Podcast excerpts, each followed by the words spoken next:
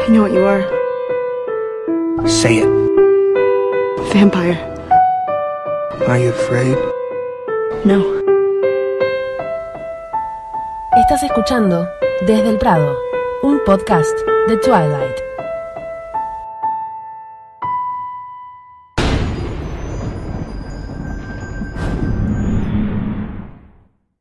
Hola a todo el mundo, ¿cómo andan? Buenas noches, buenas tardes, buen día. Estamos acá en otro episodio de Desde el Prado, que es el podcast que nos acompaña en la relectura del libro Crepúsculo. En esta oportunidad vamos a estar hablando del capítulo del libro que se llama El Partido. Así que bueno, para empezar, le damos la bienvenida a mis compañeras. Hola. Hola. Y empezamos como siempre con la consigna de este episodio, que en este caso es la siguiente. En el caso de que tuvieras vida eterna, ¿qué tendría tu habitación? ¿Qué tendría tu habitación si tuvieras que vivir en ella toda una eternidad? Así como vimos la de Edward, ahora vamos a elegir nosotros cómo sería la nuestra. Así que bueno, esperamos sus respuestas y ahora nosotras les vamos a contar las nuestras. Yo, Ali, creo que la mía sería muy parecida a la de Edward, sobre todo le robaría esa biblioteca. No sé si tanto la música, porque como que ahora medio que la música está en internet no sé si tendría pilas y pilas de discos, quizás solo de mis bandas preferidas, si tuviera tanta plata como él, ¿no? Porque con la plata que tenemos ahora me es imposible comprar tantos discos. Pero sí, creo que re parecida, pero yo la llenaría más de libros. O sea, le alquilaría el cuarto a Edward y nada más que le correría un par de discos, un par de cachivaches que tiene ahí y lo llenaría de libros. Pero sí, muy similar a esa con que haya libros y música me alcanza. Hola, soy Ani. a mi habitación, si viviera eternamente, tendría libros, a conexión ilimitada a Internet. Muy importante. Muy importante. Sí, en teoría tendría una gran biblioteca con música, con libros, con libretas de mandalas, muchos plumones, muchas plumas. Soy la niña de los plumones, así que... Y un closet enorme, enorme, enorme, enorme. Hola, soy Jules y mi habitación ideal sería bastante distinta a la, de Edward, no como Ali.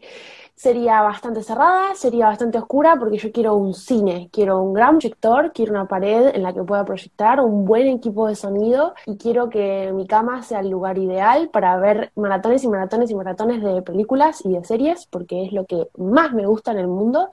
Soy una piba súper social por lo que se ve, eh, y me gusta encerrarme a ver películas. Hola, yo soy Lu y creo que para no repetir, porque obviamente tendría muchos libros y muchos, eh, igual no sé si CDs, pero música, un reproductor que tenga conexión a internet y música, creo que tendría muchos óleos. Me gustaría pintar mucho, tal vez de diferentes épocas de mi vida eterna, así que un estudio de pintura creo que sería mi cuarto ideal.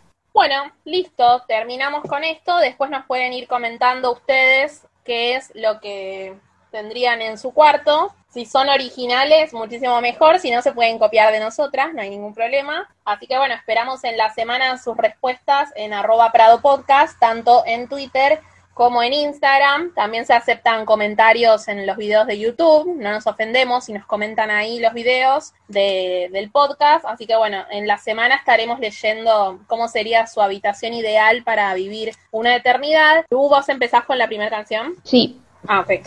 Bueno, eh, la primera canción se llama Demons, es de la banda Dry the River. Yo no conocía la banda, la verdad es que nunca la había escuchado y solo escuché esta canción, pero es una canción muy, muy tranquila es muy suavecita y la interpreté como una persona que le está diciendo a alguien, tú eres la indicada, tú eres mi camino, pero lucho contra ti todos los días. Eh, la letra es muy cortita, dice como eres la cuerda de mi arco, somos como María y José muy bíblicos, el norte ya no es verdad, me está guiando a ti porque eres el camino que conozco. Y hay una frase que es muy Edward, a mi parecer, que dice, te mantendré segura mientras duermes y peleo contra aquellos demonios día a día, día a día, todos los días. Y esto es lo que se repite en toda la canción. Es muy bonita, es muy tranquila y sí tiene reflejo de lo que es nuestro Edward. Muy linda. La siguiente canción se llama Ice Dance. Es de un compositor estadounidense llamado Donny Elfman. Eh, aparte de compositor, es cantautor y productor ha hecho muchas bandas sonoras este, este compositor. Esta canción es de la banda sonora de El joven Manos de Tijera, como se le conoce en español en, en Latinoamérica. Es una canción, chicas, está hermosa. Es una de las canciones más hermosas que he escuchado. Es instrumental, no tiene voz, no tiene, bueno, no tiene letra como tal, sí tiene voz, pero no letra. Aparece en una escena en la que Edward, coincidencia, está haciendo una escultura de hielo para su, su, novia, que en este momento no recuerdo el nombre. Conforme va cortando Edward las, este, bueno, el hielo, va cayendo el hielo como si fuera nieve, entonces, o sea, va, va con esto de, del ice dance, baile, baile en el hielo, baile helado. Es, es una escena muy bonita, la vi para, precisamente para, para el análisis de la canción, es una escena muy bonita, la canción le queda perfecta. Hay, hay algo que, que, me llamó mucho la atención investigando sobre Daniel Elfman, y es que él ha hecho muchas canciones para obras de monstruos enamorados.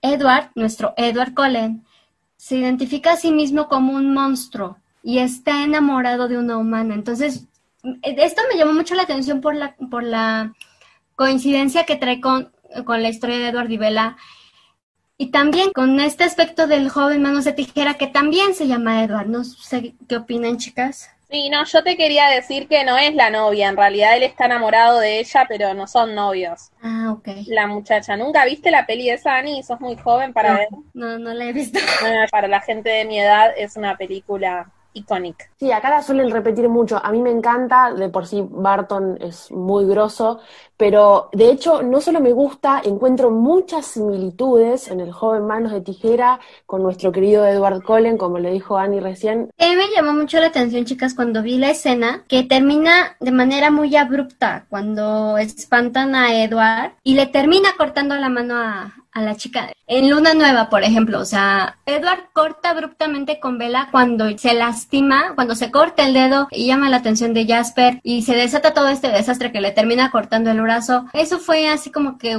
órale, o sea, sí, esto es importante, esto sí lo tengo que destacar. Bueno, Jules, ¿querés decir ahora la tuya? Ocean of Noise es una canción de la banda Arcade Fighter que eh, nació en el año 2000 y esta canción pertenece al disco Neon Bible del año 2007 y a la vez Arcade Fire pertenece al playlist de Eclipse, al playlist original, con su tema Time Well and the Lighthouse. The Lighthouse, referencia a Robert Pattinson. No, mentira. Me pareció un tema que englobaba muy bien, no necesariamente a Edward, sino a todo lo que Midnight Sun implica, porque habla como de, de, este sonido constante y de la molestia de estar escuchando muchas voces al mismo tiempo, hasta que hay una voz que se destaca. Y bueno, obviamente todos podemos encontrar la relación directa con Edward, pero me parece que hasta ahí incluso una relación con Bella, porque ella también eh, vivía como muy metida en su mundo y había mucha gente alrededor y nunca jamás le dio bola a nada y nunca jamás se sintió atraída por nadie hasta que de golpe hubo una voz que le abrió las puertas a otro tipo de vida. Sí, no, yo concuerdo igual contigo. Hay una parte que me gusta mucho que creo que identifica a los dos, o sea, como dices tú, tanto a todo el libro como a Edward y Bella, que es cuando menciona de tú tenías tus motivos, yo tenía los míos, pero todos estos motivos que dimos fueron mentira para ganar tiempo, porque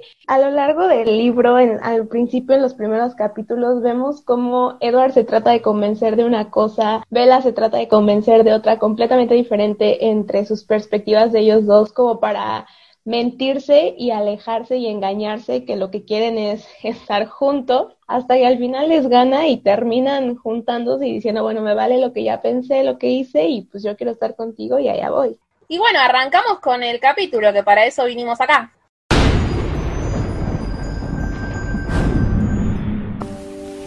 Capítulo 17 El partido ¿Sigues preocupada?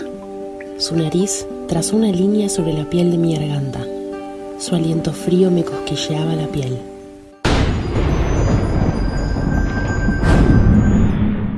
En este capítulo, al principio, eh, vemos cómo Edward la lleva de nuevo a Bella hasta su casa. Y cuando están llegando, tenemos otra vez complicaciones. Edward está re enojado cuando llega y se ve que están eh, Jacob y Billy. Y no sabemos exactamente qué estaba pasando, porque Edward dice, esto es pasarse de la raya. Así que no sabemos, pero bueno, me digo que sí sabemos, pero me encantaría saber qué estaban pensando exactamente para que él se enoje. Y le dice que, bueno, que Jacob dice que tiene como una expresión mortificada, así que en realidad es toda cosa de Billy. Ya dijimos varias veces que Jacob en este momento, él no tenía nada que ver, no tenía nada en contra de los vampiros, no sabía que de verdad eran vampiros los Colen, así que en realidad todo esto es más de parte de, de Billy, y bueno, nada, le, después la iba a venir a buscar para ir al partido, así que Edward se va por el bosque corriendo y la deja a Vela a que solucione ella el problema antes que él los cague a piñas o cosas peores. Y eh, bueno, para que lo prepare a Charlie. Y le da un beso como en la barbilla, por lo que dice, que me, me pareció muy. Digo, a este le gusta, le gusta armar bardo, porque estando el viejo ahí y sabiendo lo que el tipo estaba pensando, el chabón encima va y lo provoca, como diciendo, sí, sí, mira, mira, mira cómo la beso, mira cómo la toco. O también puede ser como para querer demostrar, andás a ver las cosas que pensó el chabón, para querer demostrar, sé, mirá, no soy malo como vos pensás, o mirá, igual puedo estar cerca de ella y no la daño. Andás a ver qué pensó Edward. Pronto, cuando le damos sol de medianoche, nos enteraremos. Y una cosa que pensé también es que la cita, que no sabíamos bien que de qué momento era, que hablaba sobre que se bajaría de la camioneta y no sé qué, evidentemente es de esta parte porque nombra la camioneta. Bueno, la vimos en capítulos anteriores. Esa cita de Sol de Medianoche que analizamos, evidentemente es de este momento exacto del principio del episodio. Chicas, yo me anoté algo porque ahorita no lo, no lo entendí pero ¿en qué momento Billy ya sabe, ya confirma sus sospechas de que Bella y Edward están juntos? En el capítulo de complicaciones, ahí ya se sabe, y puede ser también que Jacob le haya contado, porque Jacob le pregunta, ¿con quién era que estabas? Y Bella le dice, que está con Edward, dice, ay, o sea, como que Jacob se cagó de risa, dice, ah, por eso mi papá se puso así, bla, bla, bla, así que seguramente le contó, o puede ser el chismerío de, del pueblo, digamos, porque digamos que todo el mundo, pensamos que Edward es alguien que no es que no tenía novia, no se contactaba con ningún humano fuera de sus hermanos, que obviamente no son humanos, pero para el resto de la gente, esa gente no se relacionaba con los humanos comunes y corrientes, con el resto de la gente. Y de repente, yo supongo que, de, no sé, si de, de golpe se pone a salir con una humana, yo creo que todo el mundo lo estaría comentando. Y a esta altura ya pasó lo de la escuela. Imagínate que ellos habrán estado hace dos, tres días que están todo el tiempo juntos. Pero es raro porque, o sea, él está, yo también tenía la misma duda, digo, igual y en complicaciones como vimos, pues sí, la vio que la fue a dejar a su casa y todo. Pero, o sea, Billy está encerrado en su casa, no sale, no sube, creo, creo yo, pues no sube a, Forks como tal.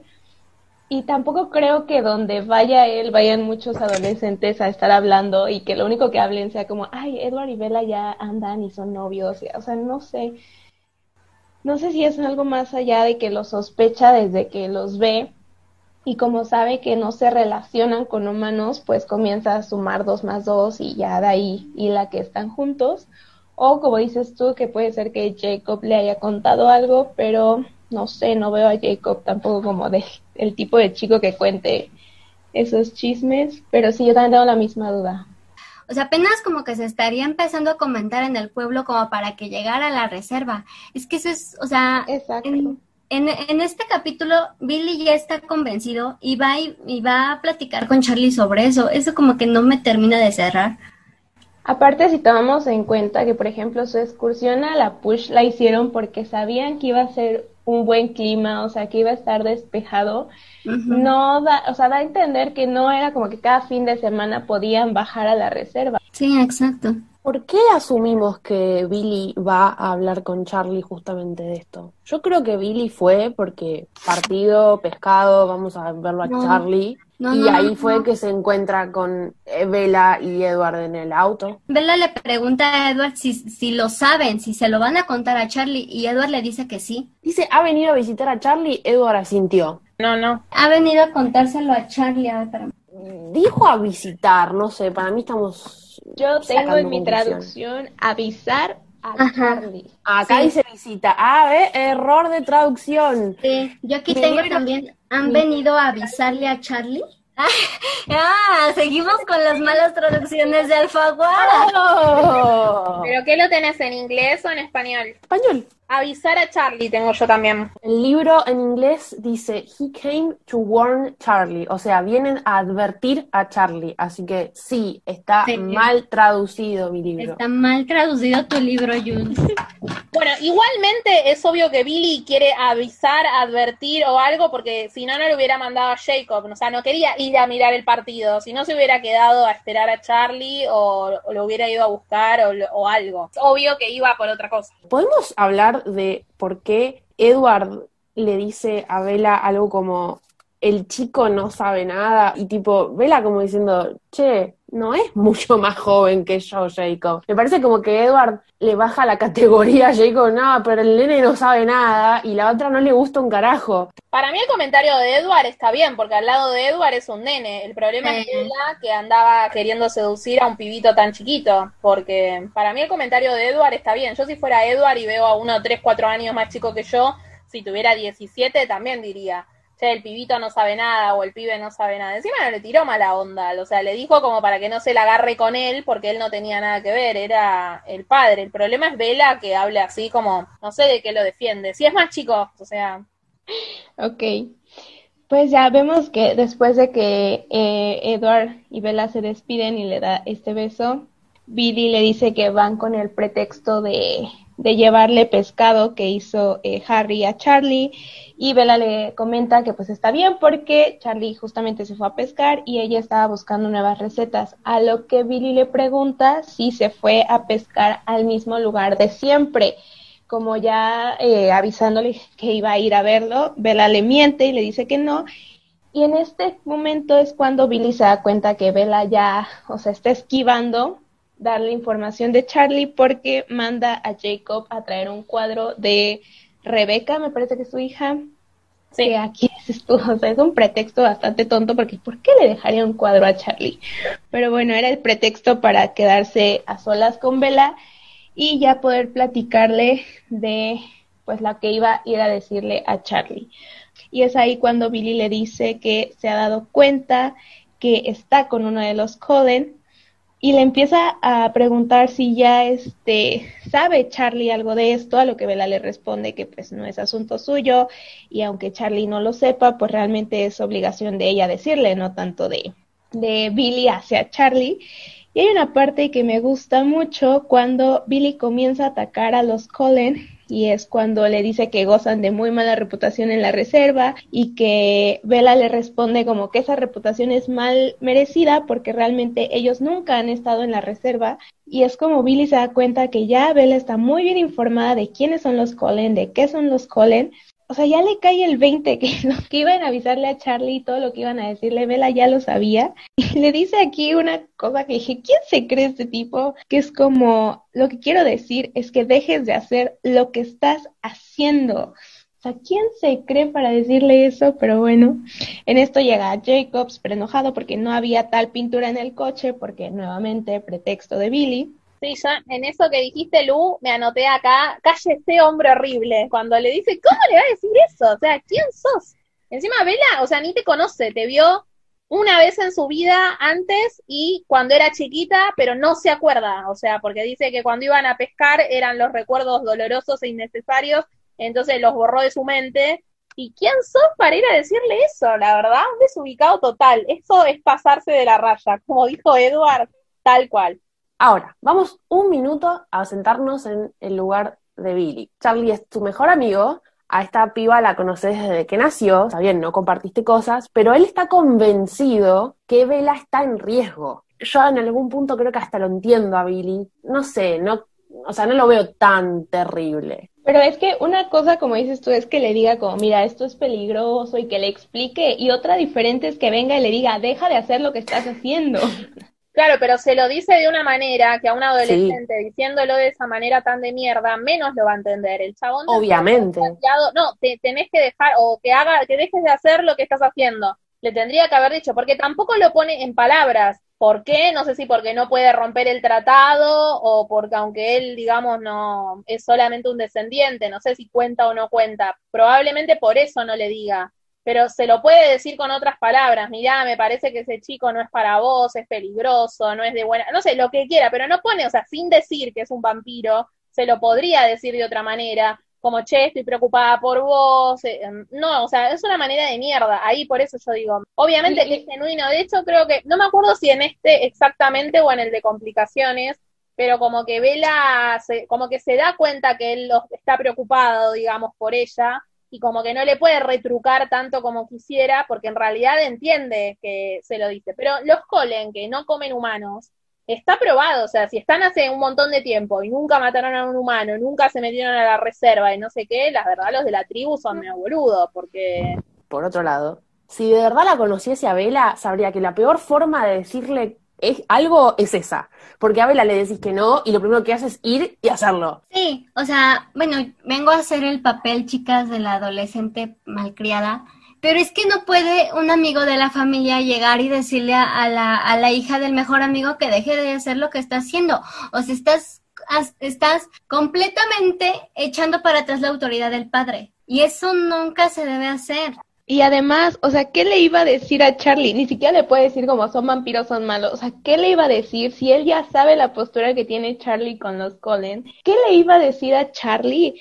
para que él hiciera a Bella cambiar de opinión y de pronto dijera como, no, no puede salir con él. O sea, no tiene sentido lo que iba a hacer el señor. Bueno, ni bien Jacob y Billy se van de la casa, Jacob no estaba muy contento de irse, pero bueno, Bella entra en este modo volvamos a bajar a tierra. Estuve todo el día con Edward, estuve en la casa con la influencia de Jasper que cambiaba mis emociones y ahora es como volver a mi espacio y decir, ok, procesemos todo lo que acaba de pasar. Lo primero que decide hacer es, bueno, elegir qué se va a poner para el partido. Y cuando está por bajar, suena el teléfono, baja las escaleras y nos enteramos que, bueno, es Jessica. Jessica súper emocionada, súper contenta porque salió de, cita con Mike, y están hablando del, del, baile y que se lo pasó genial, bla, bla, bla. Resulta que Mike la besó, a que ella no le está prestando ni cinco de pelota al teléfono porque está pensando en cómo puedo pasar un día con los seres mitológicos más hermosos y tener que volver a bajar a tierra a escuchar una adolescente emocionada porque el novio la besó. Otra vez Vela sintiéndose un poco por arriba de sus amigas, que no estaría bueno, pero en el momento no lo hace, no lo hace de mala, solamente le pasa. Charlie llega, interrumpe un poco como la llamada, cuando Jessica justamente le estaba preguntando por Edward, y dice, bueno, hablamos después, no importa, te voy a preguntar todo en trigonometría, y creo que hasta ahí Charlie llega. Me dio mucha risa cuando Bella comenta eso que se sube a cambiar. Es como, hay una parte que dice como, me cambié la ropa elegante que me había puesto y dije, tenemos un capítulo entero discutiendo la falda horrible y la combinación horrible y tú piensas que estás elegante. Vela no se sabe vestir, ese es el problema. Y también digo, media mala onda Vela porque, o sea, Jessica le está contando de buenas todo lo que le pasó y Vela como, ah, sí, no me importa lo que tú pasas, yo estoy viviendo mi mundo más interesante. Y dije, media mala onda ahí. Por eso, sí, como que busca este lugar de, de superior. Es que en serio ni siquiera lo busca, es algo que le sale. Es lo que hablábamos el otro día, creo que fue Ali la que lo dijo. Cuando uno piensa cosas, no significa que sea malo, uno piensa cosas y surgen. El tema es expresarlas y quizás lastimar a otro. Y yo me anoté de esta sección qué amiga de mierda es Vela, eso es mi comentario de esta sección, porque mucho después hay todos, ay sí, Team Angela, Team Angela y no sé qué, pero esta la verdad resoreta con Jessica. Es re raro que alguien que sea, o igual amiga, la conoce hace re poco, pero digamos que dentro de todo la amiga, y no se alegre porque el chico que le gusta va, no sé, yo cuando me cuenta una amiga, ay, sí, me dio bola el pibe que me gustaba o me puse de novia, me pongo contenta. No, por más de que uno tenga uno mejor, uno peor o no sé, o tenés ganas de ir a verla, no sé, cualquier otra cosa, uno se alegra cuando un amigo le pasa algo bueno. Bueno, no sé, como no me la tengo que fumar yo de amiga, pero bueno, sí, es verdad a veces pasa que cuando uno está hablando por teléfono con alguien estás pensando en otra cosa, pero Vela como que siempre le pasa, o sea, una vez te entiendo que tuviste un mal día o que estás distraída o no sé qué, pero siempre, o sea, es como que le chupa un huevo todo lo que hacen sus compañeros, sus amigos, todo lo toma mal. No, eso muy mal, Vela. Creo que yo se lo achaco más a que Vela no tenía amigas como tal antes de mudarse a Forks. O sea, no sabe ser amiga porque no tiene la experiencia de ser amiga. Claro. Cuando llega esta, esta chica, Jessica, que está acostumbrada a que le pongan atención y pide atención y no lo obtiene y se enoja, yo creo que ahí Bella le va a caer mal a Jessica, sí o sí porque no le pone atención, no porque sea mala amiga, solamente porque no le pone la atención que cree que se merece. Yo lo veo de esa manera. Totalmente es lo que dice Annie. No es buena amiga, la verdad no es buena amiga. En New Moon pasa lo mismo en un momento. Claro, lo de New Moon yo no lo tengo tan en cuenta porque en realidad en New Moon no estaba muy en sus cabales. Pero sí, tiene razón lo que dice Annie, eso sí, pero, por ejemplo, es la primera vez que tiene amigos así que necesitan su atención o que le invitan a todos lados y que la quieren tener ahí metida en su grupo y demás. Pero con Edward le pasa lo mismo, nunca se enamoró, nunca tuvo novio y sin embargo se le tira encima, o sea, eso, en eso no le cuesta, o sea, medio raro. Pero sí, igual Vela, puede ser lo de que cuando empieza el libro, ella lo dice, no conectaba bien con la gente de mi edad. Eh, lo dice de entrada, digamos, en su carta de presentación cuando está yendo de Phoenix a Forks. La, una relación, sea de amistad, de amor o de lo que sea, es una cuestión de dar y de recibir. No podemos esperar que Jessica, con todos los errores que obviamente tiene como cualquier persona, sea la amiga perfecta cuando del otro lado Bella no le devuelve lo mismo. Y yo tampoco cuento lo de Luna Nueva porque en ese, en ese momento Bella estaba pasándola feo. Bueno, seguimos, Ani. Sí, ya después de que Bella cuelga con Jessica, este, ya- bueno, empieza a platicar con Charlie, le dice que Billy y Jacob pasaron a, visitarlos, pasaron a buscarlo. Y es en ese momento cuando le suelta la bomba a Charlie, que pasó la mañana en casa de los Colen, y él le pregunta por qué, y ella le dice que tuvo una cita con Edward. Ocurre algo muy chistoso que marcaría este, el, el primer encuentro de Charlie y Edward en los Fix para siempre. Charlie confunde a Edward con Emmett porque le da casi un soponcio al pobre hombre cuando le dice Bella que va a salir con Edward Cullen. Y él piensa que se refiere a Emmett. Le dice es muy mayor para ti y que la pinta del grandote no le gusta. Lo defiende, dice que está seguro que es un buen chico, pero lo cree demasiado grande para ella. Y ocurre algo chistosísimo, porque en lugar de decir Edward, dice Edwin. No sé, o sea, hay muchos fics que hay, que ocurre que, que Charlie confunde el nombre de Edward con todos los nombres N que se les que se le ocurran en ese momento. Cuando le pregunta que a dónde la va a llevar y si la va a recoger, este, le dice que la va a llevar a jugar, a, jugar béisbol y Charlie se burla de, de su hija, de, imaginándosela jugando este, béisbol. Él conoce a su hija, todos conocemos a su hija, sabemos lo, lo torpe que es y que no podría sobrevivir a un juego de béisbol con los Cullen, pero pues ahí está. Y pues llega Edward a la casa. Yo ya lo dije, lo vuelvo a decir. Charlie se merece el mundo. Charlie es lo. Yo lo quiero mucho. La reacción que tiene, tipo, ¿que está saliendo con quién? ¿Qué- qué dijiste? es re normal. O sea, no me esperaría otra cosa. Si hace otra cosa y si tiene otra reacción, no es real. Porque no es Charlie. Charlie es No. como, ¿what? ¿Perdón? ¿Qué dijiste? Sí. Aparte, cómo se lo soltó, así como, ah, bueno, estoy haciendo algo aquí, algo allá, y pues me fui con los Colin. como, dale un contexto al hombre, al menos, no sé. Te llevas mintiendo que nadie te gusta, que no te gustan los chicos, que no sales con nadie, y de pronto estás en la casa de los Colin. ¿Por?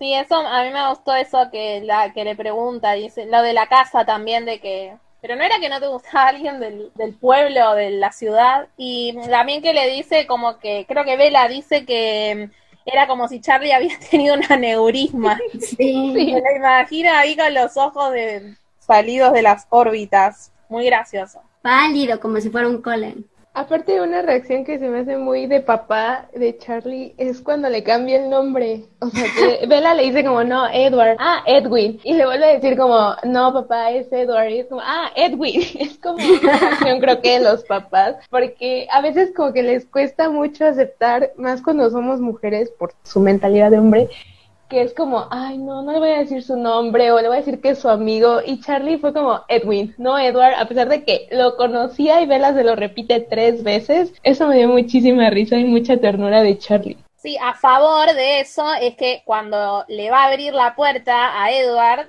que llega, digamos, va, que estaba ahí, le dice Edward, o sea, para mí se lo dijo en joda lo de Edwin, porque aparte es re común que te digan eso, de, como decía Lu, de que le cambian el nombre o que le metan un sobrenombre o que siempre le digan otra cosa que no es.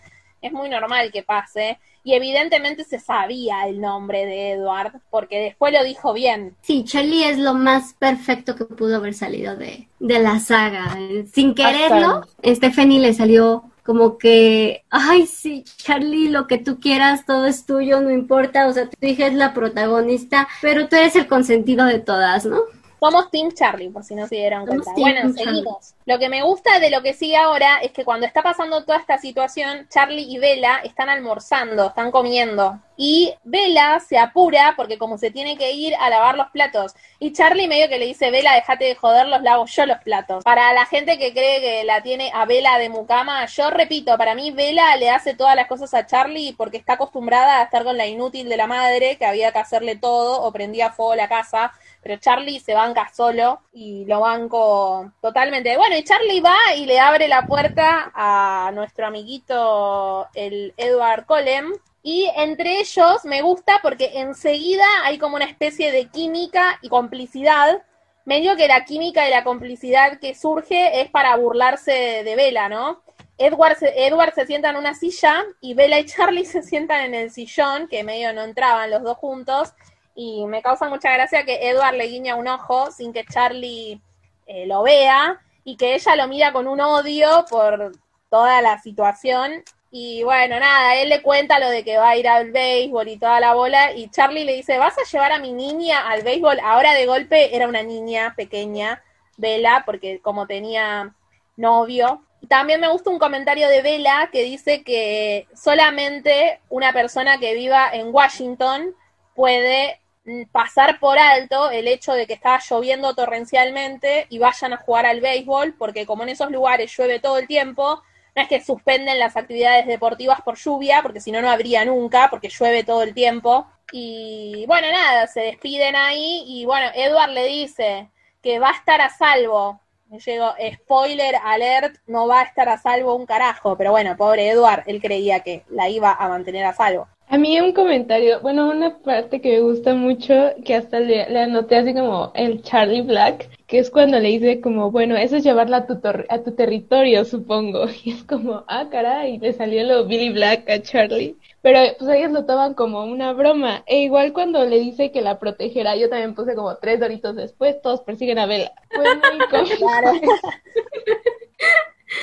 yo lo que me marqué fue eso de mi niña. Cada que lo leo, me quedo así como de, ay, qué tierno, me encanta esa parte de, así que vas a llevar a mi niña, ay, me encanta. Bueno, te enamoraste de Charlie ahora. sí, llevaste el Team Charlie al extremo. Viendo que este es el primer contacto que realmente tienen Charlie con Edward, me mata que Edward viene tipo jefe Swan, así como todo caballero, como siempre correcto que es. Y, y después de este momento, como dijo bien Ali, que tipo yo la protegeré, dos minutos después todo el mundo la está queriendo matar, nunca jamás vuelven a tener esa, esa, esa complicidad, ese, ese momento tipo de llevarse bien, porque ya Charlie después, tipo Cruz, no lo quiere ni un poco, y todos los momentos que tiene con Edward son como un poco medio chocantes. Eh, y me parece que este momento estuvo buenísimo porque Charlie no es así. Charlie no está enojado, Charlie no, no es que tipo, sos el novio de mi hija y por lo tanto me caes mal. Solamente tiene motivos para juzgarlo a Edward y a sus decisiones, pero Charlie no lo odia por ser el novio de su hija. Sí, no, después de New Moon, la verdad, si lo volvió a mirar, no sé, este Edward habría que cagarlo a piña. Decir que no se puede, pero después de lo de New Moon, Charlie, no sé cómo hizo para volver a respirar el mismo aire que Edward. Me hace pensar en el, en el principio de, Luna Nueva, cuando regresan de la escuela en el cumpleaños de Vela. Y Charlie los saluda a los dos. Hola chicos, bien, bien normal y, le sonríe. Y luego en Eclipse, que apenas si, lo, si le quiere abrir la puerta para que entre a, a ayudarle a las, con las solicitudes a Vela, sí se siente feo, se siente así como de, oh, qué triste. Y nada más tuvimos como media página de, de esa bonita relación. Pero luego en Amanecer como que empieza a, este, a, arreglarse un poquito. ¿Sabes que yo iba a decir lo mismo? Y bueno, pero por un lado es el karma, no lastimas a una persona y te la llevas de arriba, como hizo Edward. Por más de que tenga sus motivos, anda a saber ese hombre todo lo que sufrió teniendo a la hija ahí con todos los problemas que tuvo. Yo lo banco. O sea, no, no, no odias a Charlie por la manera en la que trata a Edward, ¿lo entiendes? O sea, es así como un papá reacciona. Bueno, ya después de esto viene una de mis partes favoritas, que es cuando la, la conduce al jeep para que se vayan ya a donde va a ser el partido. Y me encanta esta parte porque Bella narra cómo eh, Edward le comienza a atar el, el cinturón y como dice que me alegro porque Charlie no esté viendo que sus manos están tocándome, eso es como, oh, vela por Dios. Y una parte que me gusta mucho también es cuando, eh, pues obviamente se mojaron al camino de lo que es la casa de Bella al Jeep. Y Edward le dice como, mm, hueles deliciosamente a lluvia. Bella le dice como para bien o para mal. Y él es como de las dos maneras, siempre de las dos maneras y comienzan su camino hacia eh, donde tienen que dejar el jeep porque Edward le explica un poco que tienen que caminar, en su caso correr para llegar al sitio. Y hay una parte que me recuerda mucho a que Annie siempre dice que Bella es muy berrinchuda porque cuando Edward le está tratando de ayudar a quitarle los arneses, o Bella es como, no, yo lo hago, yo, tú vete, tú no. Es como, ay, Bella haciendo su berrinche. Eh, ya posteriormente viene también una parte que me mata muchísimo, que es cuando Edward aprisiona a Bella entre el coche y sus brazos para tratarla de convencer que tienen que correr, que nada le va a pasar, que la tiene a salvo, que no tiene que preocuparse por nada. Y es cuando Edward le dice como, ves que no tienes nada que temer, y la besa, pero, o sea, aquí Bella describe el beso que ya es como un beso serio, un beso que no se ha dado con él como con más rudeza, más insistente. Y al terminar el beso, Edward le dice como, diablos, Vela, eres mi perdición. Se la echa así a la, a la espalda y eso también me causa mucha risa porque vemos que Edward siempre trata a Vela como muy delicada, la toca muy suavemente porque cree que es muy delicada y aquí es como me, me agarró y me lanzó a su espalda de una y sin cuidado alguno y se la lleva corriendo para llegar a donde están todos los Cullen esperando por el partido. ¿Nunca les pasó, tipo, leyéndose los libros, obviamente, primera persona, está hablando en pasado? ¿Nunca se preguntaron si esta es una historia que Bella le está contando a alguien, en qué contexto la está contando? Tipo, seguramente esto es, no sé, después de amanecer, o quizás, no sé, yo siempre fantaseo con la idea de que fuese la historia que le está contando a René Smith, ponele. Pero hay una frase acá que me llama mucho la atención, Dice, realmente no había excusa para mi comportamiento.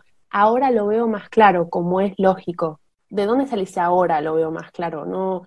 Hay un fanfic que termina con Renesme leyendo los diarios de Edward y Bella sobre toda su todo el fic está en, en los diarios de Edward y Bella y el final es este, Renesme leyendo su historia en esos diarios. Y sí, yo también lo he pensado porque ya como bien dijiste, Jules está en pasado y hay cosas que las pone, que se hablan en presente, tipo de lo está contando en una biografía, lo, se lo está contando a René a quién se lo está contando y si es que lo está contando.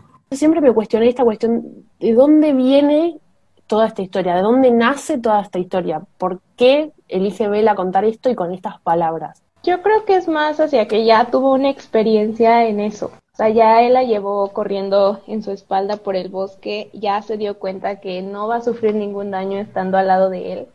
Y solo era como su miedo irracional de marearse y de volver a tener como esa experiencia y no tanto de, de que tuviera miedo de hacerse daño. No, no, nunca lo había visto así de, de que ya era una narrativa que se la estaba contando alguien, yo siempre lo vi que era eso, o sea, que se estaba comportando así porque tenía miedo de, de volverse a marear, de estamparse, pero al final dice, bueno, ya lo hizo una vez y no me pasó nada, o sea, no creo que me vaya a pasar. Estamos hablando de Vela ya siendo vampiro, entendiendo la dinámica del correr y entendiendo que no había riesgo. Así lo creo yo. Puede que me equivoque, probablemente sí. En mi experiencia, no, no estoy diciendo que así sea, por lo que yo he tenido que, hacer, es la manera más fácil de escribir en primera persona que escribir en presente. Si vas a escribir una historia en, primera persona, en lo primero que piensas es escribirla en pasado. Tal vez por eso, por pura técnica, por pura practicidad, está escrita en pasado. Y es una teoría padrísima la que estamos haciendo. Pero también hay que verlo ya desde ese lado técnico, a lo mejor, y es por la practicidad. Ali está muy callada. Sí, me sorprende. No, es que no tengo nada de decir del tema, no me parece, me parece más como una te- un tema de el estilo de escritura de Stephanie, no que Bella le escribió, o sea, no es los diarios vampíricos esto, Crepúsculo. Y tampoco nunca se ha dicho que le escribió el libro a nadie, entonces no opino nada porque no tengo mucho para decir. ¿Sigo nomás? Yo de este lo único que me anoté de esta partecita es que me gustó cuando Bella le dice eres indestructible, que le dice a, a Edward, me gustó mucho ese diálogo y como que él le dice, no, ¿sabés que no? ¿Sabes qué, no? ¿Sabés que no? Como. ¿Sabes que no soy indestructible? No, pues no, no lo es.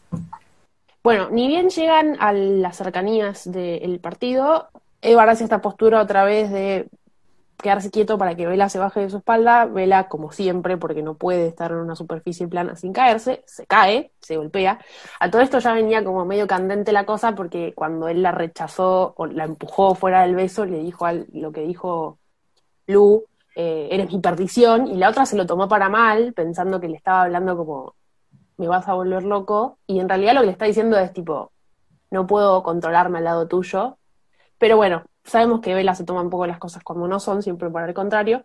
Ahí empiezan a charlar y le dice, ¿te habías enojado? Sí, no, yo no me enojé, no estaba enojado con vos.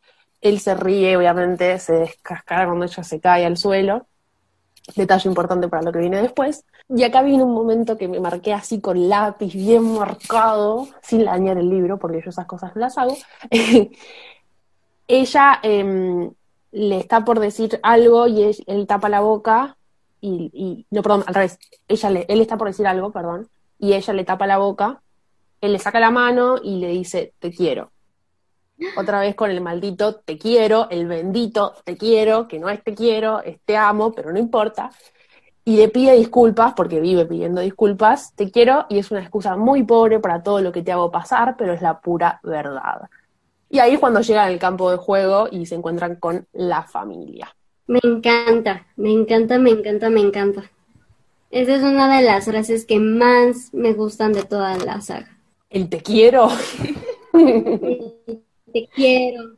Es una excusa muy pobre por todo lo que te hago pasar, pero realmente te quiero. ¡Ay! El dramático de Edward, pero bueno. Cuando no, ¿no? ¿Cuándo no? Yo para mí este sí es un te quiero, te amo, porque el otro te quiero era de Vela, que todavía estaba como media dudosa, entonces como estaba tanteando, puede ser que Vela le haya dicho te quiero en el otro capítulo, pero en este para mí sin duda es un te amo y está mal traducido. En el otro les puedo dar el beneficio eh, de la duda, pero en este no. Y también me gusta mucho que en una parte Edward le dice a Vela es valiente, leal y cálida, le dice. Y yo digo, nunca, no, o sea, no reparé nunca en que él había hecho esta descripción y yo digo, es re como es Vela esas tres cosas y me re gustó que él le haya como sacado la ficha porque digamos que se conocen hace re poquito tiempo. Nosotros leemos todos los pensamientos de Vela, leímos un montón de libros y capaz que tenemos re claro cómo es el personaje. Él en esta instancia hacía re poquito tiempo que la había conocido. Y lo otro es que yo decía, si nos ponemos a tomar un shot de tequila cada vez que Edward dice que debería irse en Crepúsculo, no terminás sobrio ningún capítulo. Y ni te cuento Sol de Medianoche, más todavía. Terminamos todos en Alcohólicos Anónimos. Igual el que tradujo el libro un amargado, pone un te amo, boludo, ¿qué te cuesta? En el libro en inglés sí dice I love you. Sí, dice I love you. Sí. Pero ojo que también ellos dicen I want you. Y si no me equivoco, más de una vez en los libros, creo que hasta en Eclipse, Edward le dice más de una vez I want you, I love you. Le dice las dos cosas. Yo, yo me acordaba que era este en Eclipse, que no era en Crepúsculo, porque ya en Eclipse ya pasaron un montón de cosas y por eso se justifica el... Es una excusa muy pobre para todo lo que te hago pasar, pero es muy bonito y es muy de Edward. Decirle eso de... es una excusa. No, le, no ha pasado nada, en teoría, todavía, pero Edward ya se siente así como que pues yo ya le hice pasar no sé cuántas cosas a ella, ¿no? Cuando lo único que le ha hecho pasar es frío, es este curiosidad, es todo. Yo creo que también es una cuestión a futuro, porque Bella no suele pensar mucho a futuro, la verdad. ¿Seguimos? Sí, llegando a este al campo para jugar béisbol, se encuentran con la familia, se acerca a Esme y le pregunta a Edward si es a él a quien escucharon reír hace cosa de nada. Y otra vez aprovechan la oportunidad para hacer una burla en torno a Bella que a veces puede ser muy cómica. Y es aquí en este momento cuando conoce a Emmet. Y Emmet la trata como si se conocieran de toda la vida en cuestión de segundos, en cuestión, ya, ya le está hablando, o sea, ya, le está haciendo chistes bueno, referencias a la familia de que sí es raro por, por la visión que, tuvo Alice de que ya era hora de empezar a jugar. Y hay algo que le llama la atención a Bella de este, de este proceso para empezar a jugar. Carlyle está colocando las bases muy alejadas una de la otra. No se detiene mucho en eso porque obviamente para ellos es más fácil empezar a, este, perdón, correr dos kilómetros en dos segundos, así que no se detiene en eso. Y es, es ahí cuando ya cae el primer trueno y ya pueden empezar a jugar. Y Edward se va con toda la familia, bueno, no con toda la familia, porque Bella se queda con Esme y entran al, al campo, este, ellas dos juntas, separadas del resto de la familia. Y es aquí en donde Esme le, le cuenta un poquito de su historia, de cómo se tiró de un acantilado, aunque Edward le dijo a Bella que se había caído. Esto Esme, lo toma como una muestra de, lo caballero que es Edward, de lo amable que es él. Le, cuenta que perdió un bebé, le dice corazón, que me parece una de las cosas más hermosas que, que se escribieron en el libro. Emmet está jugando con un, con un bate de aluminio, también llama la atención pero se entiende por qué no usan uno de madera. Se da, se da cuenta Vela en el, en el primer golpe de la pelota de por qué es necesaria la tormenta para, para ellos, para que jueguen béisbol. Esme le dice en una de esas jugadas que Edward es más rápido y que Emmet es el más fuerte cuando Vela piensa que va, que va a ser un strike.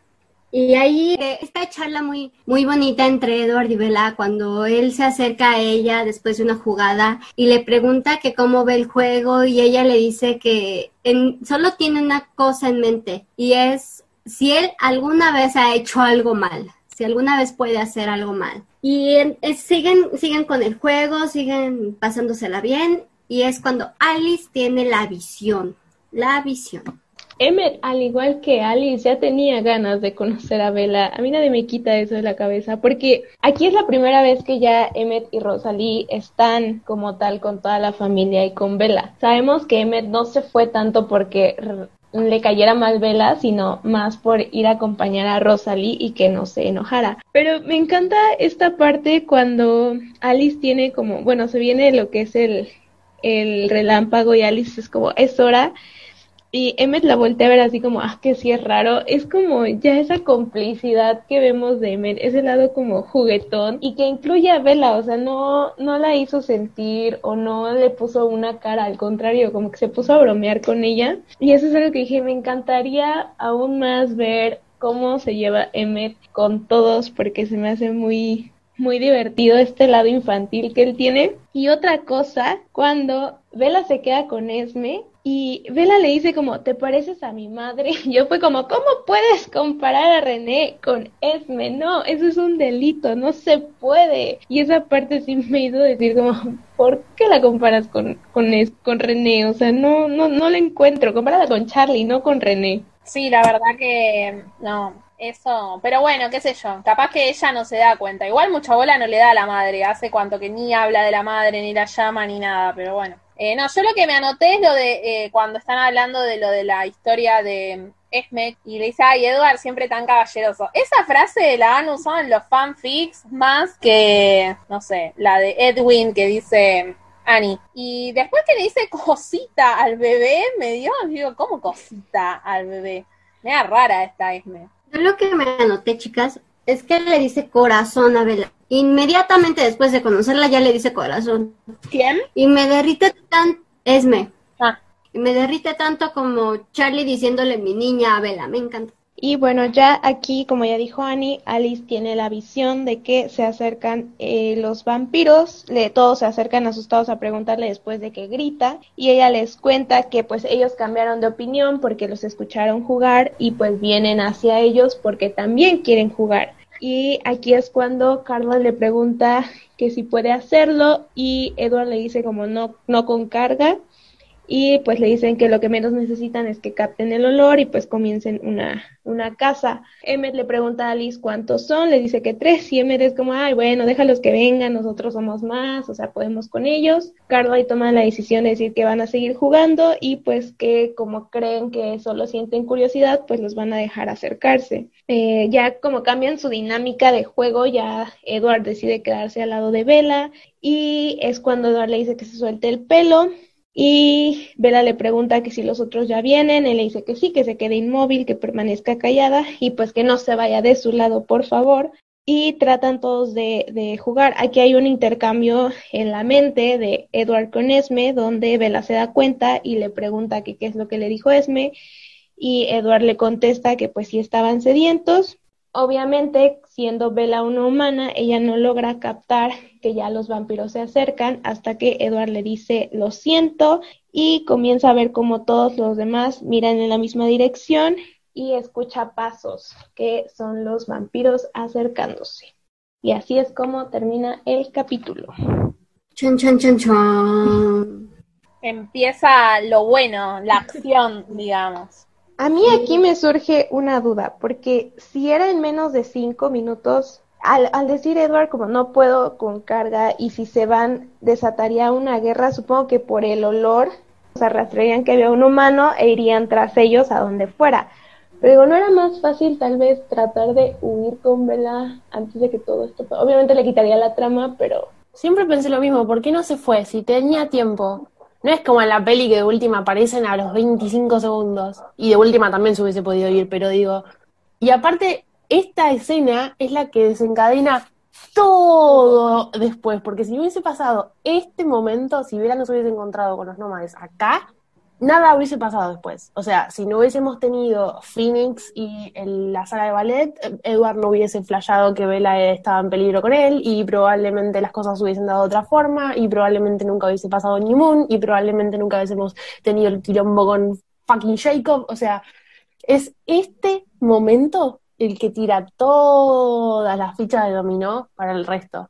Es una forma de forzar la trama, como ya dijo Lu. O sea, si en este momento, sin esa frase de no con carga, no existiera, no habría trama. No, no sé, no tendríamos este clímax tan, tan fuerte en el libro y obviamente ya como bien dijiste Jules, no tendríamos luna nueva, no tendríamos eclipse y no tendríamos amanecer, nos habríamos quedado sin saga por esa simple frase.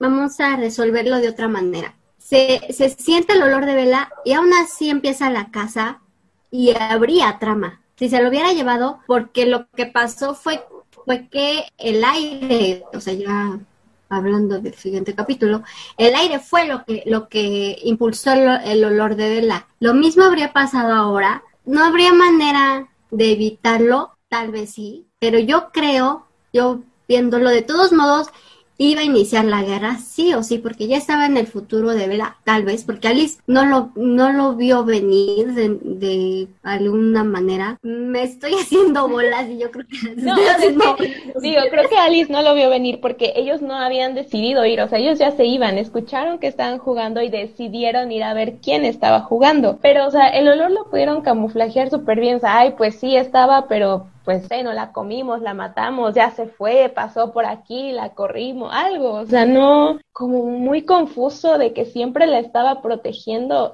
y aquí que es donde de verdad la tenía que haber protegido, decidió dejarla en la escena del peligro tal cual. Sí, rarísimo porque encima otras veces Edward como que parece, viste que ella dijo, si Edward quisiera decirme algo, está acá en un segundo, eh, dice Vela en el mismo capítulo, digamos, cuando empieza. Y ahora de golpe no puede ir a otro lado. No te estoy diciendo que vayas hasta la casa de Vela, porque sabemos que donde están ellos es incluso más lejos de la casa de los Colen porque van caminando, no es en la casa de ellos, es un poco más lejos, pero mínimamente irte hasta la casa o alejarte o intentarlo, eh, medio raro y al pedo, porque después la casa se desata igual, o sea, no sé, ¿Por qué la dejas ahí?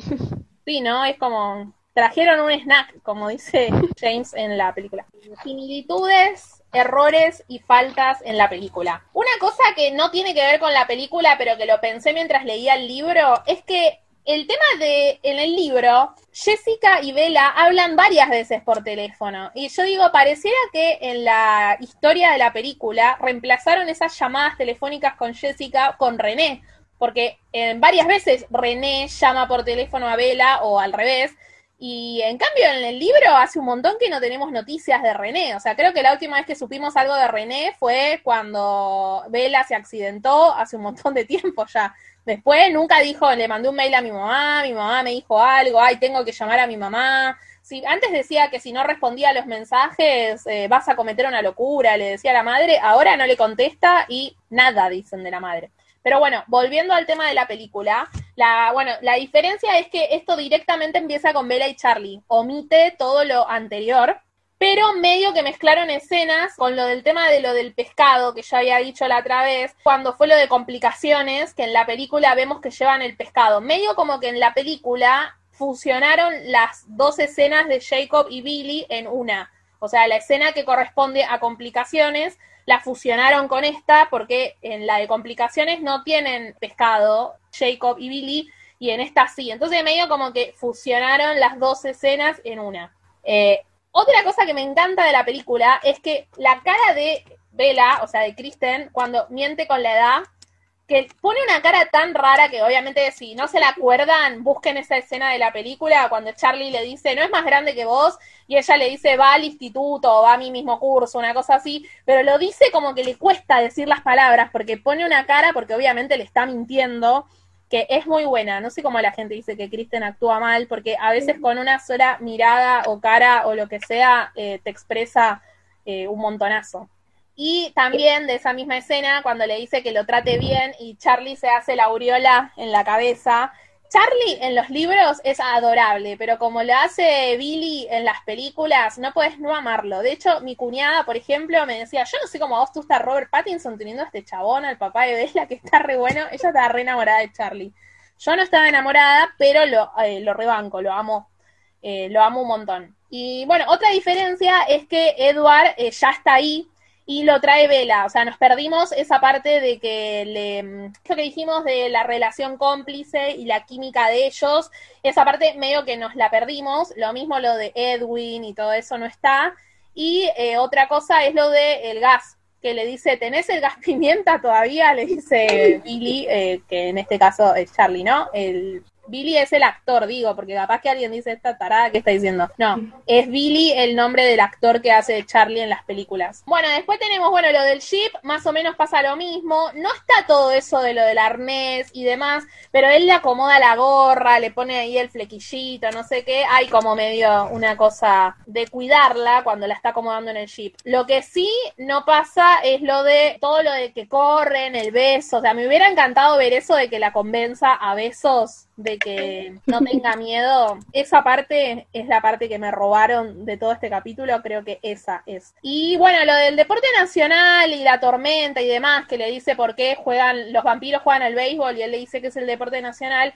En la película pasa en la, um, no, en el libro pasa en la habitación cuando Alice y Jasper las invitan y acá ocurre en la película, ¿no? Eh, cuando están subiéndose al ship. Bueno, no, los diálogos me sorprendió que el diálogo del partido de béisbol están el de, bueno, cuando dice it's time o bueno, es la hora, no sé cómo está en la traducción, que está en el libro y también lo dejaron en la película, que son medios cambiadores de diálogos compulsivos. Después está el tema, en la película muestran todo el tiempo como que Rosalie y Bella se pelean. también en el libro como que está ahí Rosalie, pero no se dan ni pelota. Por ejemplo, en la película hay una parte que Rosalie dice como con mala onda lo de que se siente el olor hasta el otro lado de la cancha, pero en el libro la que lo dice es Alice no es Rosalie. O sea, este libro es como que quiere buscar peleas entre mujeres en la película, digo, eh, peleas entre mujeres donde no las hay.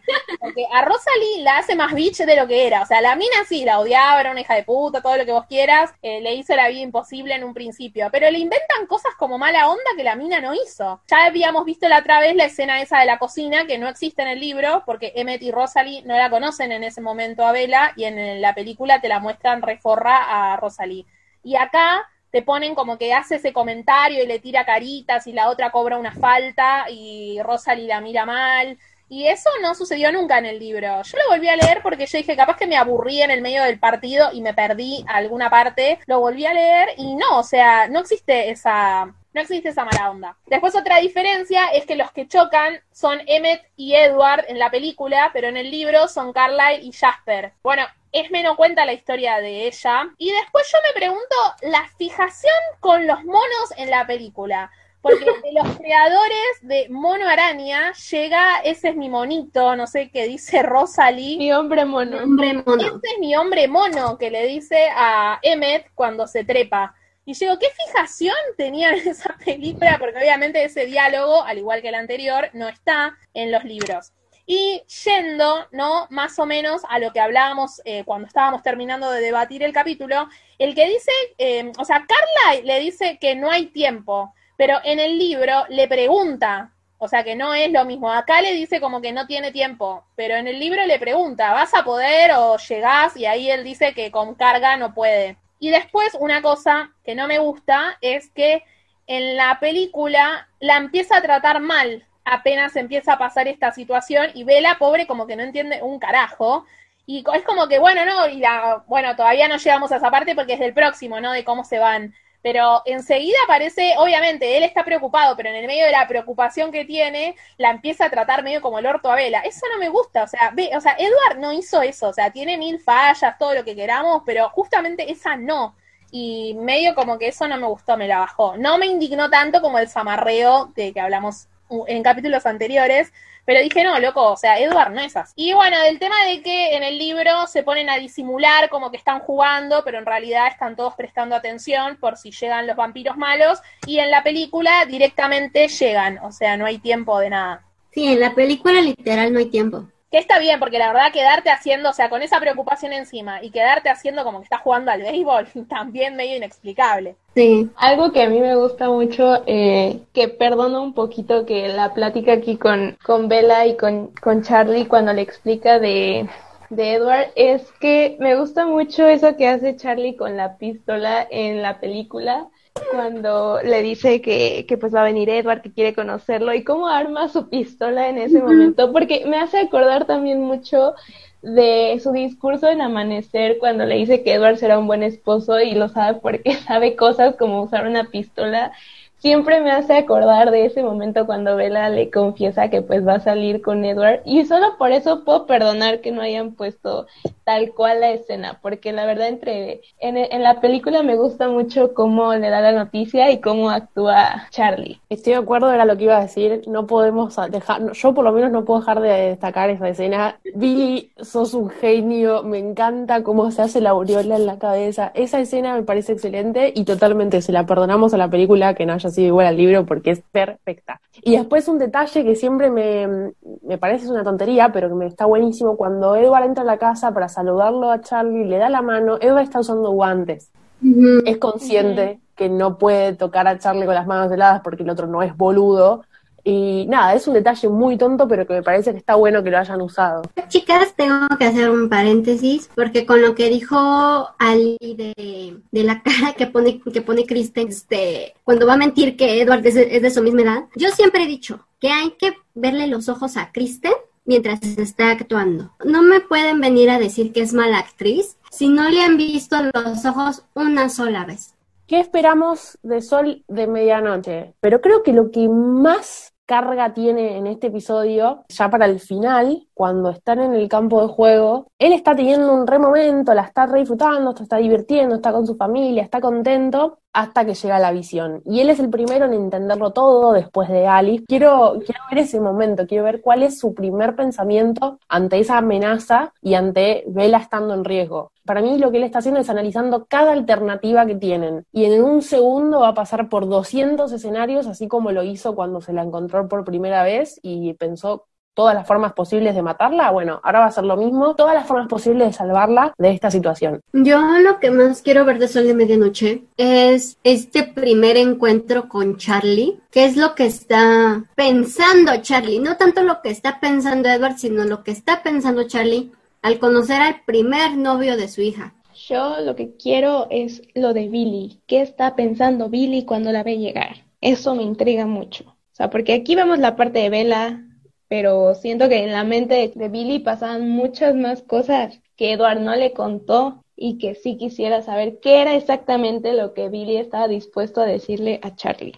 No, yo de Sol de Medianoche, eh, lo mismo que dijo Annie. Toda la parte de Charlie, me encantaría saber qué es lo que está pensando realmente, porque lo trata bien, pero me gustaría saber si de verdad le cayó bien, o sea, esta química que se ve desde el lado de Bella, de que son medios cómplices en reírse a costa de ella. Me encantaría saber si es genuino todo eso de Charlie, pero, o sea, sí es genuino por un lado, pero me entiendo que va a tener algún tipo de resquemor, como cualquier padre, con el novio de su hija, pero me pregunto si de verdad le cayó bien, o sea, eso me interesaría saber. Y bueno, pasando ya a la parte favorita del capítulo, ay, mi parte favorita es Edward Edwin. Me hubiera encantado verlo en la película, se les perdona, pero sí lo extraña mucho. Mi parte favorita es Edward correteando a Bella cuando después de que se cae ella se enoja y la va rodeando con la cintura como guiándola y convenciéndola que tienen que ir al partido. Esa es mi parte favorita. Mi parte favorita es el te quiero, que no es te quiero. Es insuperable ese momento en donde por primera vez él expone en palabras lo que siente por ella y es como muy fuerte. Eh, nada, ese momento es como mi favorito del capítulo. Bueno, mi parte favorita del capítulo es cuando Edward la convence a Vela de que se suba a sus espaldas con besitos y le empieza a dar besito de acá, besito de allá, y ahora te, seguís teniendo miedo y te sigue dando miedo hasta que al final le da un beso, beso, chape violento. Esa parte es mi parte preferida y lloro todas las noches de que no esté en la película. Arre exagerada, no, mentira. Pero me hubiera gustado verla. Bueno, perfecto, listo. Entonces eh, vamos terminando este episodio. Recuerden que estamos activas en nuestras redes sociales donde nos pueden responder ahí la consigna de este episodio y nos puedes ir contando si están leyendo el libro, nos pueden ir mandando durante la semana sus fotos del libro, o si están haciendo una eh, un rewatch de la, de la película, no sé, lo que se les ocurra, nos pueden escribir a nuestras redes sociales y nosotras lo compartimos, lo comentamos. Eh, ahora Jules nos va a recordar las redes y la consigna. nos encuentran en Instagram y en Twitter como arroba Prado Podcast. Nos pueden mandar sus mensajes, sus fotos, sus videos, como bien dijo Ali. La consigna del día de hoy era ¿qué tendría tu habitación si tuvieras que vivir toda una eternidad? Queremos fotos, queremos videos, queremos comentarios, queremos saber qué piensan ustedes, porque ustedes son parte de este hashtag relectura crepúsculo. Bueno, y entonces nos retiramos. Hasta la próxima. Nos escuchamos la semana que viene y nos leemos durante la semana por arroba Prado Podcast. Chau, chau. Bye bye. Bye. bye.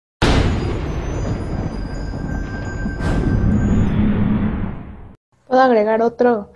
Tengo mucha curiosidad qué pasó también cuando Bella se cayó. Sí, definitivamente. Y en el beso, y cuando le dice te quiero, ay no, todo el capítulo.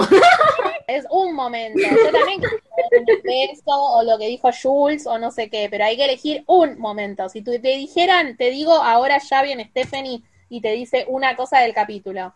¿Qué quisieras saber? Punto. Ali, nos limitás, no nos limites.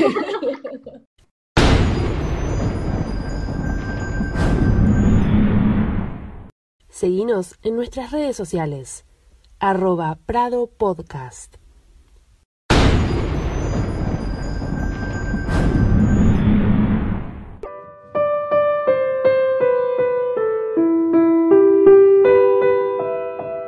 What if I'm not the hero? What if I'm the bad guy?